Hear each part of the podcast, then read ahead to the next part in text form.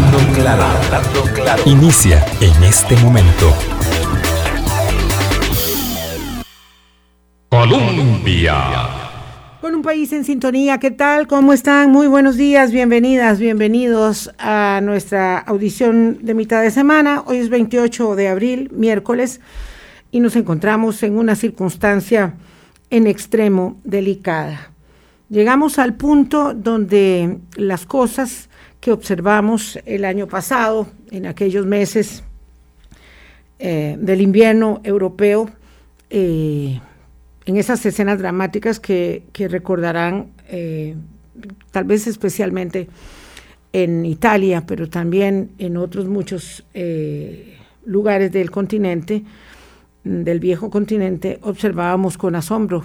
También vimos la circunstancia mm, extrema en varios estados de la Unión Americana y en algunos de nuestros países aquí vecinos eh, y en América Latina en su conjunto. Y hemos llegado a, esa, a ese momento, al momento en el que el sistema hospitalario, el sistema de salud, se encuentra ante una tirantez impresionante. Si ustedes no han visto las imágenes o las fotografías en los medios de prensa, en nuestras redes eh, también en, Colombia, se están instalando en los jardines o en los patios del Hospital San Juan de Dios, hospitales de campaña, para colocar eh, pacientes no COVID ahí, para desalojar camas para pacientes COVID.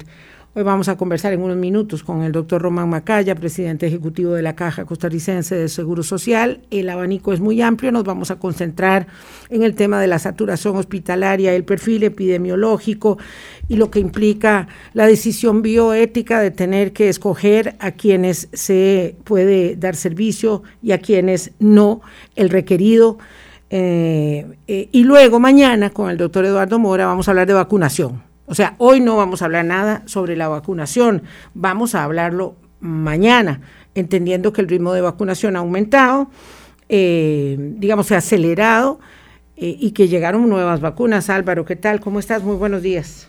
Buenos días, Vilma. Estoy bien y estoy preocupado. Eh, por supuesto, también, como no, porque en el momento, en el día de ayer que se informa que ya los hospitales no dan abasto, nuestros hospitales, los que siempre han dado abasto, ahora no están dando abasto. Eh, ese mismo día eh, conocemos que de casi 2.000 nuevos casos eh, en una sola jornada de contagios, y si suponemos que el 5% de estos casos serán hospitalizados, estamos hablando de, de 100, 100 nuevas hospitalizaciones más los que se acumulan de los días pasados de, de más de 1.500 casos.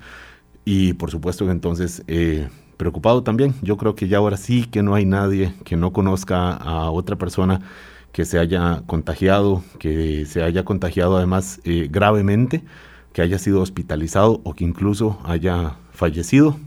Y entonces nos corresponde, ahí sí, por más que suene manido, trillado decir a cada uno, nadie nos tiene que obligar a protegernos nosotros mismos y es lo que estamos haciendo. Yo un, pequeño gesto dije, bueno, yo acostumbro ir a nadar, Vilma. Eh, lunes, eh, miércoles y viernes, Va a nadar, don Álvaro. Eh, dije, bueno, ya, paremos unos días, esperemos a que pase, a que logremos nosotros hacer, porque no es que ocurra, es que logremos doblar la curva, esta curva horrible en que estamos, y bueno, volveré eh, tratando... En este pico, no en esta este curva, en este pico horrible en el que estamos, eh, Álvaro. Y volveremos, eh, bueno, y de momento hacer lo estrictamente necesario, trabajar, a provisiones de, de casa, y todos, por supuesto, respetando en la medida de nuestras posibilidades, pues corresponde hacerlo mientras eh, el personal sanitario da esta batalla durísima, durísima en los hospitales y quizás es algo de lo que nos va a hablar también hoy don Román Macaya. Sí, de todo esto. Vamos a ver, hagamos un pequeño, eh, digamos, resumen de contexto. Don Román ahorita se conecta, está terminando una conferencia de 7 a 8 de la mañana, entonces eh, doña Cinia Fernández nos dijo que se conectaría minutos después, pero que no nos preocupáramos, él está terminando otra actividad nuestros funcionarios de salud, nuestros eh, servidores públicos en primera línea de batalla tienen jornadas extremadamente eh, largas, con una tasa de contagio elevadísima, ¿verdad? De la última semana tenemos 11.200 casos, 82 fallecimientos. Si había un eh, índice que decía que íbamos bien, ese se descompuso, que era el número de fallecimientos. 800 hospitalizados, de los cuales 340 están en cuidados intensivos. Perdón, Vilma, porque ya esos fallecimientos reflejan ya el incremento de todo el mes de abril, ¿verdad? Ya eh, la, el efecto en fallecimientos, obviamente, No, son los fallecimientos de la última semana. Claro, claro, pero digo, ya eso reflejan con el, el, aumento de los contagios que vimos en este mes de abril. Eh, y entonces podemos suponer, por pura lógica, que en este momento, pues los fallecimientos que vemos, veremos dentro de dos, tres semanas serán probablemente muchos más considerando los contagios más claro, recientes. Claro, porque ya estamos, ¿verdad? Como decíamos, en el límite de las capacidades del sistema. Eh, vamos a ver, eh, nosotros hemos tenido la circunstancia aventurosa de que en esta época de pandemia, en, este, en estos meses, se inauguraban infraestructuras nuevas en, el, en la seguridad social. Y la torre eh, del Hospital Calderón Guardia dispuso habilitación y posibilidades, eh, decía el doctor Bosa, que eh, la semana pasada una contratación como de 1.500 funcionarios en, en, Calderón Guardia, más o menos, yo no preciso los datos, pero don Román sí los tiene. ayer mismo se abría ¿verdad? Servicios adicionales en el Hospital México con nueva infraestructura.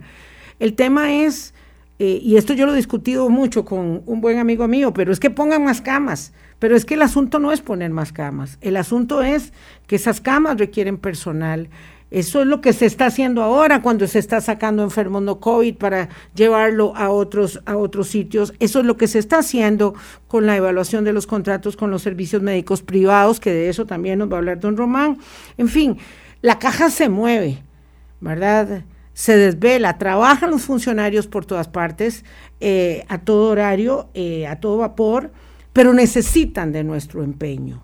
Porque lo cierto es que la gente que se está enfermando, es gente más joven, que es más resistente, que hay que hacer un gran esfuerzo para salvarla y vamos a ver esto en términos socioeconómicos de un país que produce y que tiene eh, la determinación de salir adelante, pero salvar a gente con condiciones eh, graves, más jóvenes como los que están llegando a los hospitales, es mucho más difícil, requiere mucho más gasto e inversión social, digamos la inversión, por supuesto, social, eh, finalmente, algunos de ellos mueren, como decía el doctor Ruiz ayer, y lo que sucede es que las camas de cuidados intensivos críticos que se desocupan es porque la gente muere, no porque regresa a la convalecencia al hogar.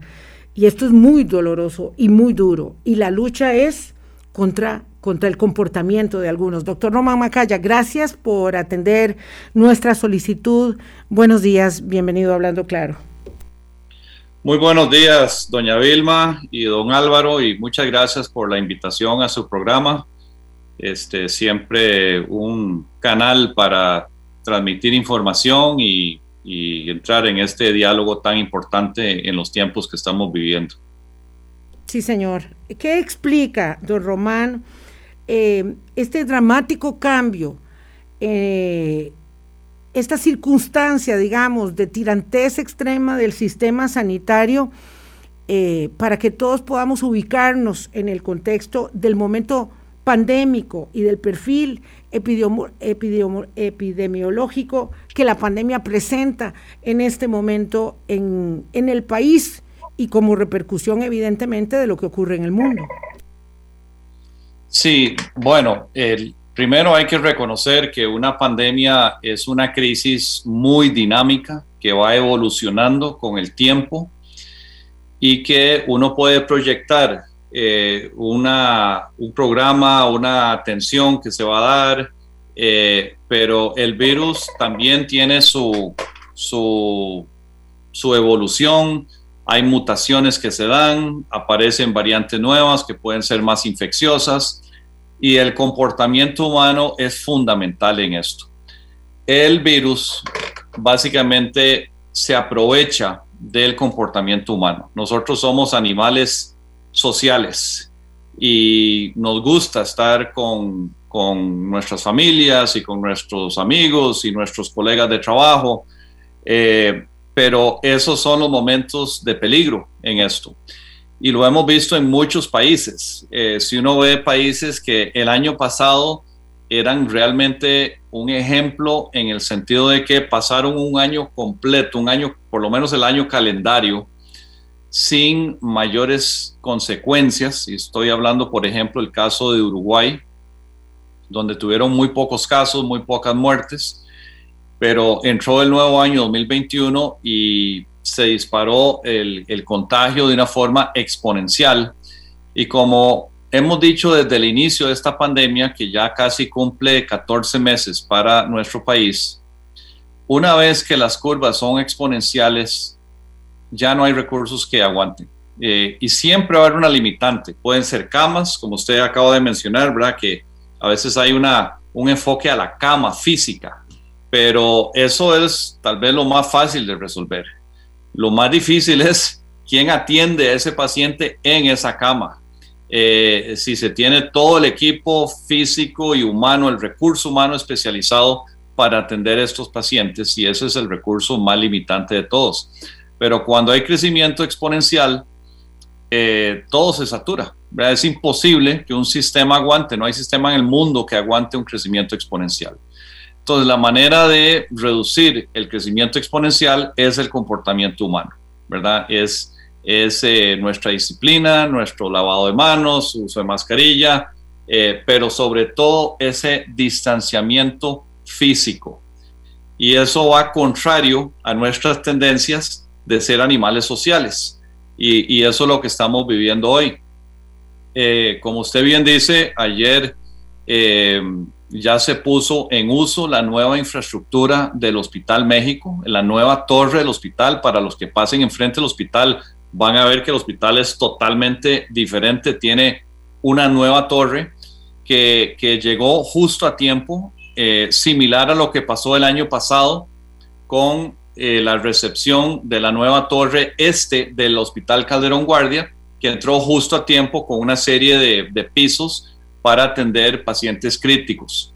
Eh, y bueno, visitamos el Hospital México ayer y a los 30 minutos ya entró el primer paciente COVID a las nuevas camas UCI de esa torre. Pero aún con toda esa infraestructura, el costo que implica la construcción, el equipamiento y todo lo que implica, es posible que esa torre, por lo menos en lo que son las camas UCI críticas eh, del, tercer piso, que son 25, quede saturado esta semana. O sea, realmente lo que nos compra son unos días. Entonces no hay, eh, nosotros no podemos apostarle a la hospitalización o la capacidad hospitalaria como solución a esta crisis. la solución está en todos nosotros, en nuestro comportamiento. Buenos días, don, don Román Macaya, presidente ejecutivo de la Caja del Seguro Social. Ya podemos decir que el sistema, no ciertos hospitales que ya sabemos que sí, pero el sistema está saturado, podemos decirlo mm, con todas las letras, don Román. Eh, el sistema está, eh, a ver, ya, ya muchos hospitales están saturados, ya no tienen camas UCI y quedan una que otra en, el sistema, pero al, ritmo de crecimiento realmente este, estamos a, a, las puertas de la saturación del sistema, por lo menos en el nivel que veníamos manejando hasta hoy. La caja siempre va a hacer todo el esfuerzo para atender a todos los pacientes pero si esto continúa, esos pacientes ya no van a tener la misma calidad de atención que hubieran tenido hace tres meses, porque la atención de los equipos de especialistas, y no solo son los médicos, ¿verdad? Los, los neumólogos, los, los eh, intensivistas, sino también el equipo de, enfermeros especializados en atención de cuidados críticos y toda esa gama del equipo eh, cada vez va a tener que diluir su atención en más pacientes. O sea, vamos a tener que apalancarnos en personal que tal vez no tiene esa especialización, pero necesitamos atender a la máxima cantidad de personas posible.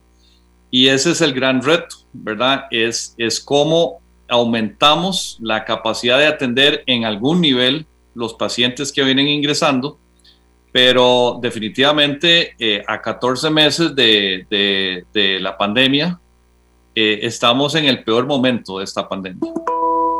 El país de España dice esta mañana que la variante India puede producir mayor nivel de contagio y además advierte que eh, podría ser necesaria tercera dosis a los nueve meses de la vacuna de Pfizer. Doctor Román, esto evidentemente habla de un cuadro muy dinámico y esas y otras variantes, quiero eh, preguntar, están eh, en este momento, mm, digamos, repercutiendo en el índice de contagio en el país y en la cantidad de personas que están requiriendo servicios de salud?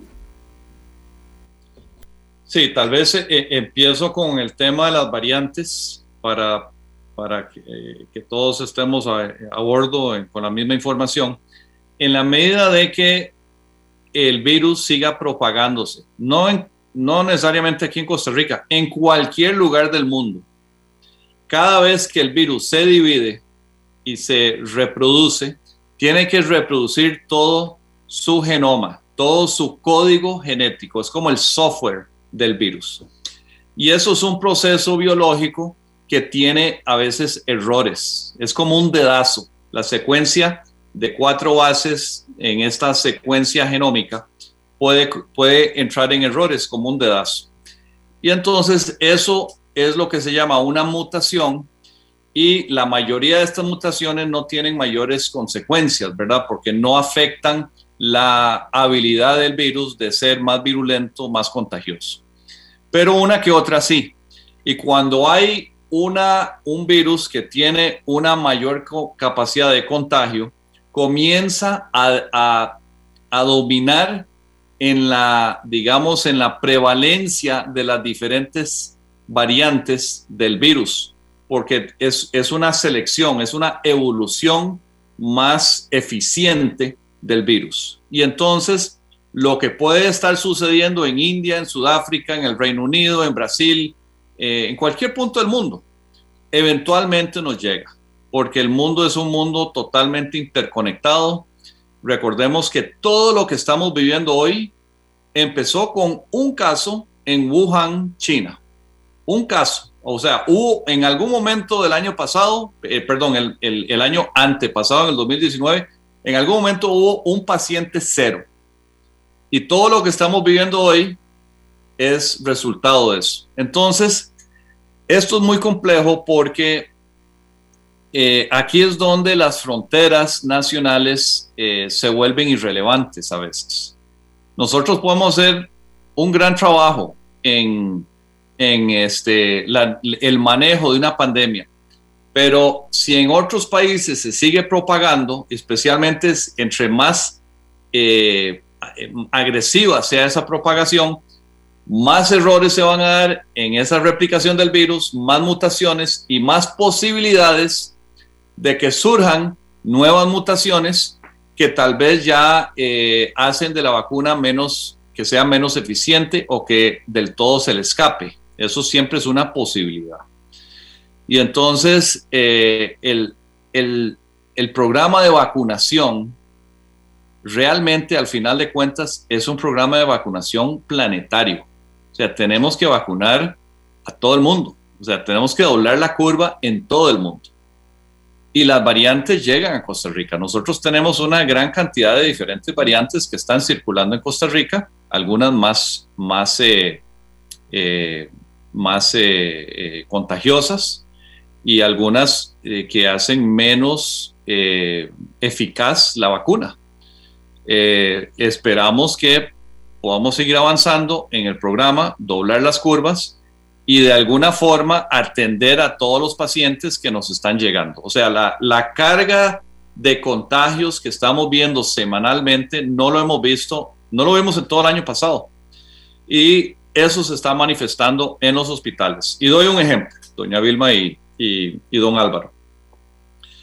El año pasado, el mes de julio fue un momento crítico. de transición y de, incremento en el volumen. Antes de julio, habían hasta críticas de que qué bárbaros habíamos invertido en reconvertir un hospital para que fuera solo COVID, hablando de SEACO. Eh, y llegamos, había momentos donde habían una docena de pacientes hospitalizados en, en cuidados críticos. Pero el mes de julio del 2020 fue una transición. Entramos a ese mes con más o menos 10 casos en UCI y terminamos el mes con más o menos 100 casos UCI. O sea, se multiplicó por 10 la cantidad de pacientes en cuidados intensivos eh, en, en, en nuestro sistema. Bueno, pero en términos absolutos fue un incremento de 90. 90 pacientes más que al principio del mes en cuidados intensivos. Nosotros en el viernes pasado teníamos 280 personas en cuidados intensivos y ayer teníamos más o menos 337. O sea, se aumentaron 57 en cuatro días. La mitad, más o menos, un poco más de la mitad de lo que duramos todo un mes de aumento en términos absolutos en julio del año pasado. Entonces, la, el aumento en el contagio y el aumento en la carga en los hospitales, esto es territorio nuevo, ¿verdad? No lo hemos vivido en toda la pandemia y, y por eso es que es tan importante doblar estas curvas y eso se hace con comportamiento humano. No se hace atajando el penal en el hospital. El hospital ya es demasiado tarde. Ahí no es donde se gana esta guerra. Síntesis del primer segmento para ir a una pausa con el doctor Román Macaya. Una cara de la moneda, está clarísimo, son las variantes.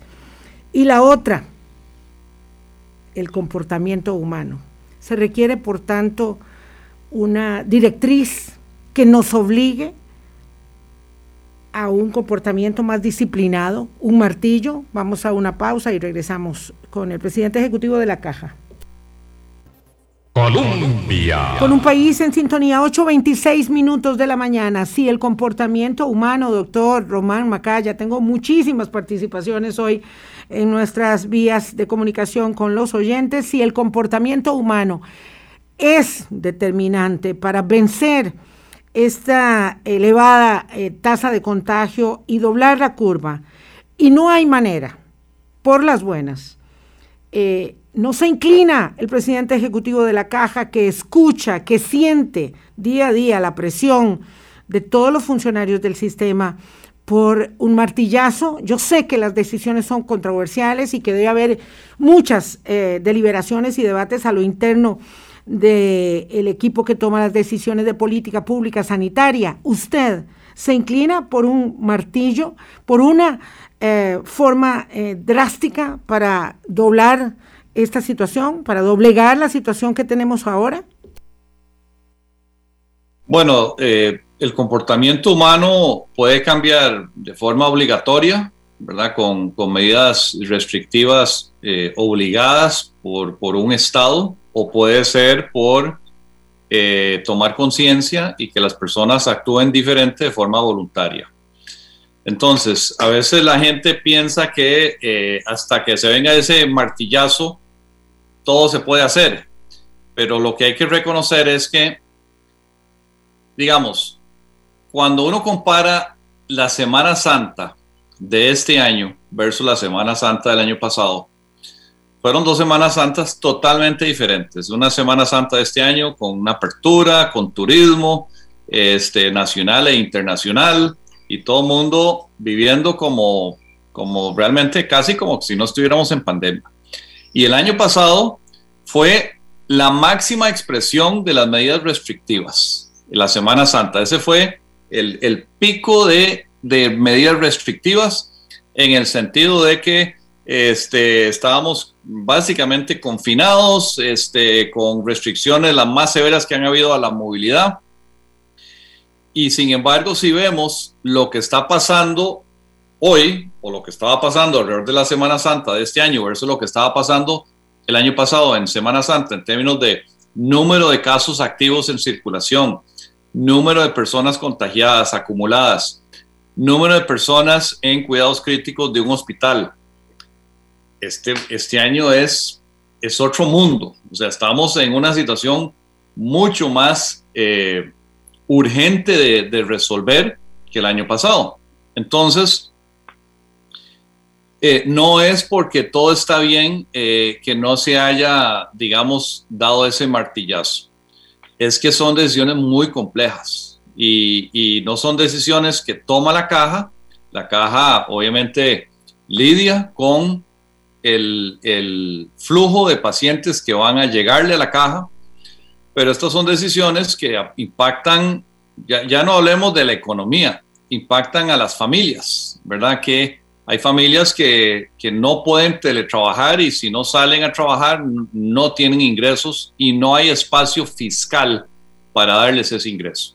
Eso, digamos, el, el argumento marco. Ahora, como jerarca de la caja, definitivamente queremos un cambio de comportamiento. Ya sea que sea voluntaria obligada, necesitamos ese cambio de, comportamiento. Porque lo que estamos viendo, especialmente como ha ido avanzando la vacunación, eh, donde han pasado con los adultos mayores más mayores y vamos bajando de edad, es que las personas que están entrando a la SUSI tienden a ser más jóvenes. Y tal vez eh, lo bueno es que eso les da tal vez un poco más de probabilidades de, y de fuerza de sobrevivir el COVID. Son gente que, tal vez está en un poquito mejores condiciones, pero eso también alarga la estancia. Y entonces las personas que entran en una UCI pueden estar ahí por, por largo rato. Además, hay algo nuevo también versus hace un año estamos viendo, aunque no son cientos de casos, pero sí son decenas de casos de niños, niños que tienen una secuela que se llama, eh, bueno, hay, hay, una, hay unas, un síndrome que se da en niños, sin, sin hablar de COVID, pero que se llama el síndrome Kawasaki. Es un síndrome eh, donde se puede dar eh, una, una reacción inmunológica muy severa. Y con el COVID hay un síndrome muy similar, no es exactamente Kawasaki, pero lo llaman síndrome similar a Kawasaki. Y hace, bueno, la semana pasada, no sé dónde está el último dato, pero la semana pasada eh, estaba hablando con la doctora Olga Arguedas y ya se, se habían recibido 31 niños, son niños de 5 a 10 años, con este síndrome Kawasaki. Entonces, eh, como mencioné al principio, el virus evoluciona, la pandemia evoluciona, va generando nuevos retos. Vemos gente más joven ingresando a las UCIs, vemos ya niños afectados y, el, y esto, este, cuando uno ve alrededor del mundo, ve de todo. Ve sistemas de salud muy fuertes y otros no tan fuertes y dependemos de que todo el mundo se sincronice en doblar las curvas para que lleguemos a, esa inmunidad de rebaño, esperamos por vacunación y no por infección. Doctor, quedémonos ahí un momentito en la edad de las personas que están entrando a servicio SUSI que ha bajado. Yo durante meses eh, he vivido la angustia de mis hijos eh, pensando que yo me iba a enfermar. Eh, Ahora yo pienso todos los días que mis hijos van a enfermar, ¿verdad? Entonces, el tema aquí tiene que ver, y a veces hay que ser muy crudo, ¿verdad? Eh, con la edad productiva de las personas que entran a una UCI, con la necesidad de salvar esas vidas, eh, porque esto es muy duro, pero no es lo mismo tener 90 años que tener 45 años, 80 años o 40 años respecto de esa decisión bioética que algún médico intensivista llama eutanasia social, porque hay mucha gente joven eh, enfermando ahora porque creyeron que eran mucho, muy inmunes o que si les daba COVID era simplemente una gripe. Y eso, usted dice, no está sucediendo. ¿Cómo convencer si decir esto todos los días en las conferencias de prensa de la mañana, de la tarde, del fin de semana, ya eh, algunos dicen que es un mensaje trillado. Sí, ese es el, tema. Es, la gente, el ser humano se acostumbra a todo.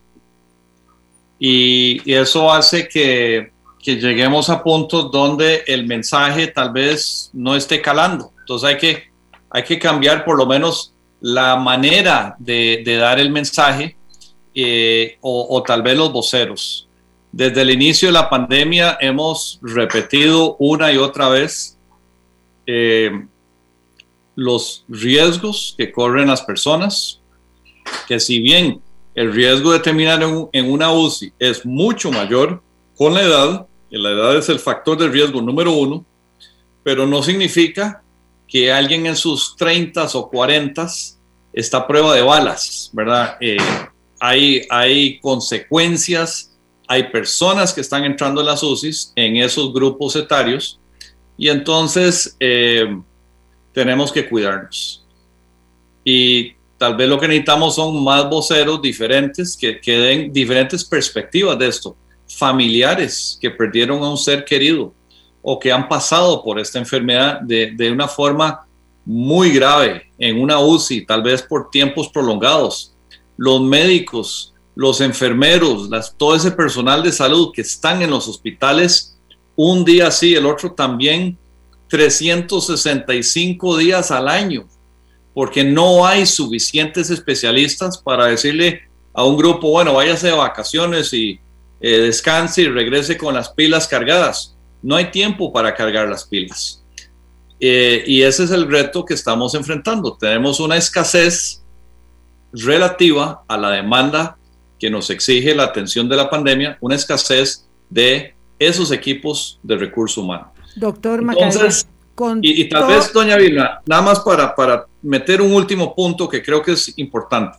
Cuando se saturan las UCIs, se saturan para todos, no solo para los pacientes COVID, se saturan para el accidentado de tránsito, se satura para el infartado. Este es el peor momento para tener un accidente de tránsito o para tener un infarto. Entonces, hay que tratar de todo lo que está a nuestro alcance para reducir riesgos, hay que reducirlos.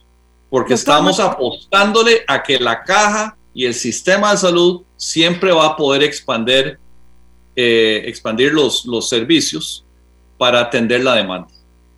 Doctor Macaya, de verdad, con todo el respeto, eh, es que no son los voceros, es que el mensaje es el martillo, es que el mensaje es el martillo, y es el mensaje lo que tiene que cambiar, porque si no, me disculpa la Cámara Nacional de Turismo, que ayer, yo lo escuché aquí en Colombia, pide que se quite la restricción del fin de semana, porque si no la gente no puede ir a pasear, cuando, como, como si no se tratara de entender que la restricción de fin de semana es para que uno salga en el sábado y otros salgan el domingo y no todos salgamos al mismo tiempo.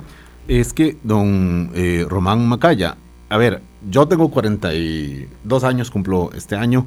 Si a mí el mensaje me lo dice usted o me lo dice alguien de, digamos, más cercano de mi edad o incluso menor, que ya haya pasado incluso por una UCI, digamos, yo lo tengo claro. El punto es cómo se incorpora a la vida y, y, los márgenes que tengo para actuar, entendiendo que es una población que tiene que ir a trabajar. Hace unos meses podíamos decirles a nuestros papás o nuestros abuelos, según qué generación sea, quédese usted, yo voy a trabajar, quédese usted guardadito, yo lo cuido.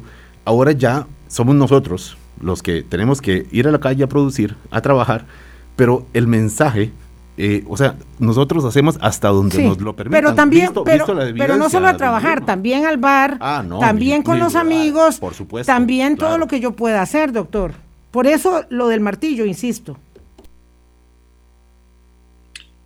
Hay mucho que se puede hacer ya sin, eh, digamos, sin afectarnos demasiado para un grupo de la población. Mucha gente sí puede teletrabajar y si, lo, y si pueden teletrabajar, deberían hacerlo. Eh, comida, bueno, si se puede pedir para que le entreguen la comida en la casa en vez de, salir a comer con amigos o con familiares. Eh, todo lo que es, eh, bueno, aglomeraciones, definitivamente es, esa es el, la actividad de mayor riesgo. Eh, y también solidaridad en la comunidad y en el barrio si hay una persona en una casa que donde hay personas de alto riesgo, ¿verdad? Que tienen factores de riesgo, son obesos, tienen diabetes, tienen eh, cualquier insuficiencia renal, eso es, fulminante, la insuficiencia renal. Eh, ayudémosles, traigámosles la comida, ofrezcamos que si alguien va a ir a, hacer la compra, se la compre a, a otra vivienda de un vecino. Recordemos dónde estábamos hace un año la, solidaridad se manifestaba en toda la sociedad, desde la entrega de medicamentos a domicilio, ¿verdad? Donde se sumaron instituciones públicas y privadas y todo el mundo dijo, me sumo, voy a ofrecer mi carro, un chofer o yo manejo, eh, los diarios que la gente entregaba a vecinos, todo eso hay que tratar de recuperarlo porque combatir una pandemia no puede ser solo institucional, tiene que ser un esfuerzo todo país y toda comunidad. Y en eso necesitamos rescatar lo que ha caracterizado a nuestro país desde siempre, esa solidaridad, un pueblo educado que entiende, que escucha la ciencia, que no se pone a hablar de teorías de la conspiración absurdas, eh, y que, y que eh, sea parte de la solución. Eso es lo que necesitamos. Don Román Macaya, hay muchas preguntas nuestras, muchas preguntas de nuestros radioescuchas y muchas preguntas que probablemente funcionarios de eh, sanitarios se lo planteen desde esa posición en donde están y muchos incluso consideran, me lo han dicho un par, casi insultante que no haya medidas más restrictivas, aún sabiendo que hay otros sectores que se verían, por supuesto, muy afectados. Eso no lo, no lo por, supuesto, no lo vamos a, ignorar. Vamos a la última pausa. Estamos con don Román Macaya a las 8.41 de la mañana. Ya vuelve. Hablando claro.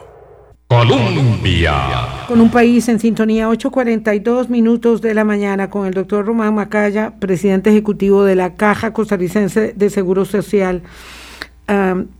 tenemos un margen, eh, o qué margen tenemos, es la pregunta más bien, para, ah, digamos, que el comportamiento cambie de manera voluntaria entendiendo que hay algunas modelaciones que hablan ya en nuestro país, y hablo de modelaciones serias, de la posibilidad de hasta 5.000 casos diarios en una circunstancia que eh, tiene muy agotado eh, al cuerpo médico, al cuerpo eh, de atención y con muchas restricciones. Hablaban ayer ustedes del tema de los terapistas respiratorios, doctor Macaya, y de cuánto esto, este, digamos, presiona eh, la atención de vida y por otro lado que hay gente susceptible que dice es que me parece muy ofensivo que si he cumplido todas las medidas me digan que este es el peor momento para tener un infarto cuando evidentemente yo no puedo escoger si me da un infarto. Eh, y yo creo que es, a veces hay que explicar eso desde, desde la sensibilidad de la piel en la que todos estamos en un momento como este, doctor. Cuando menciono que es el peor momento para tener un infarto, un accidente de tránsito, no es que eso está totalmente bajo el control nuestro, pero sí podemos tratar de manejar nuestros factores de riesgo en temas de infarto, nuestro nivel de estrés, controlemos nuestra hipertensión, etcétera. Y en términos de estar conduciendo un vehículo, eh, si podemos evitarlo, no lo hagamos. Si podemos teletrabajar, teletrabajemos. Si podemos pedir comida a la casa, hagámoslo. Eh, hagamos lo máximo que podamos para minimizar la presión sobre el sistema de salud. Esta presión viene en aumento, nuestro margen de actuación ya está en su límite y mencionaba el caso, digamos, de, de una torre nueva. Doña Vilma, en cualquier año prepandémico, inaugurar una torre nueva del Hospital México con un piso entero de cuidados intensivos, 25 camas, estado del arte, primer mundo, equipadas con todo lo que se requiere. Casi duplicaba la cantidad de camas UCI del hospital, de, de las que tenía antes, solo con las nuevas. Y eso, para un hospital que atiende a la mitad de la población de Costa Rica, eso era suficiente. hoy nos va a comprar unos días, unos días de no saturar el sistema. Y entonces, por eso es que, eh, de nuevo, el comportamiento humano es fundamental. Nosotros, la, solución no es hospitalar. el hospital es, es atajar penales, es, es estar eh, recibiendo pacientes críticos, eh, acomodándolos donde se pueda en el hospital, trasladándolos, el, el, nivel de traslados, la logística de traslados de pacientes se ha disparado porque hay que ir a buscar la cama disponible en el sistema. O sea, obviamente lo, lo vemos con nuestro EDUS, el, el, expediente digital, vemos dónde hay camas disponibles, pero eso requiere mucho más traslados porque no hay margen en, en los hospitales para atenderlos. Don Román, aún en, en el escenario ideal, iluso, eh, que no ocurrirá, de que a partir de hoy nos comportemos todos de la mejor manera, sabemos que eso no va a ocurrir. Esperemos que sea la mayoría, pero bueno, en, aún en el mundo ideal, lo cierto es que ya hay 11 mil contagios de la última semana, más o menos, acumulados. Y si estamos hablando de que un 5%, eh, estamos hablando de, de eh, a ver, de cerca de 500 personas, un poco más, que podrían llegar a hospitalizarse con que ya están contagiadas. O sea, ya, ya no podemos devolver lo que no hicimos en el mes de abril. ¿Qué escenario ve para los próximos días en la caja del Seguro Social sabiendo que probablemente reciba el impacto de personas que ya están contagiadas o personas que están incluso ahora hospitalizadas, pero que probablemente se agraven, porque bueno, así se ha visto ya en otros, en, eh, la, en la tendencia, don Román. ¿Qué viene para esta primera semana de mayo en la Caja del Seguro Social, en los, hospitales, don Román? Sí, bueno, lo que voy a decir espero estar equivocado. Seré el, más contento de estar equivocado. Pero eh, dados los contagios recientes y hay un periodo de espera, digamos, de, evolución de estos contagios donde un porcentaje termina en el hospital, y un porcentaje de los que terminan en el hospital terminan en la UCI, y ya las UCI están prácticamente eh, llenas. Eh, entonces vamos a tener que habilitar otras camas que las llamaremos camas de severos, o sea, UCI de severos, no son las UCIs permanentes que tiene un hospital, y ahí vamos a estar atendiendo pacientes críticos que deberían estar en una UCI de cuidados críticos, pero ahora vamos a tenerlos en una UCI de severos y los que estaban en severos tal vez se atienden en una cama de menor nivel de atención en términos de el equipamiento físico, de, de, equipo y el recurso humano, ¿verdad? De nuevo, vamos a tener que diluir la atención de todo ese equipo de especialistas, porque eso no se puede formar de un día para otro, ni siquiera de un año para otro. Eh, esa dilución de atención implica que este, tenemos que apoyarnos en personal no tan especializado para estar monitoreando y haremos todo lo posible para mantener los servicios como se pueda, pero no va a ser la misma calidad de servicio. Eso puede incidir en un incremento en la letalidad de los casos. Hasta el, hasta el día de hoy hemos visto más o menos 1.4%, o sea que 1.4% de los que se contagiaban y los que diagnosticábamos fallecían. Eso es, una tasa que, ha sido, eh, digamos, muy reconocida a nivel mundial, porque era una tasa en el rango bajo a nivel mundial. Pero esa tasa se nos puede degradar en, los, en las próximas semanas simplemente porque no estamos, no tenemos la capacidad de atender a los pacientes en el nivel que requieren cuando se llegan a ese nivel de complejidad. Y con estas variantes nuevas, este, es algo que hay que monitorear siempre, porque pueden surgir variantes que no solo sean más contagiosas, sino que sean más virulentas y más agresivas en dañar a nuestro organismo.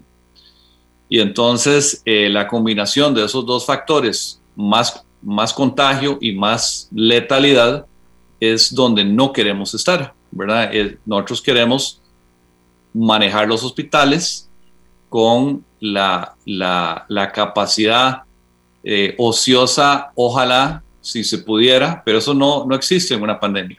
No hay capacidad de sobra, no hay margen, eh, a menos de que se doblen las curvas. Y, y en esto creo que todos tenemos que pues resetearnos. Eh, estamos en pandemia, estamos en el peor momento, pero somos un país educado, somos un país solidario, tenemos un excelente sistema de salud.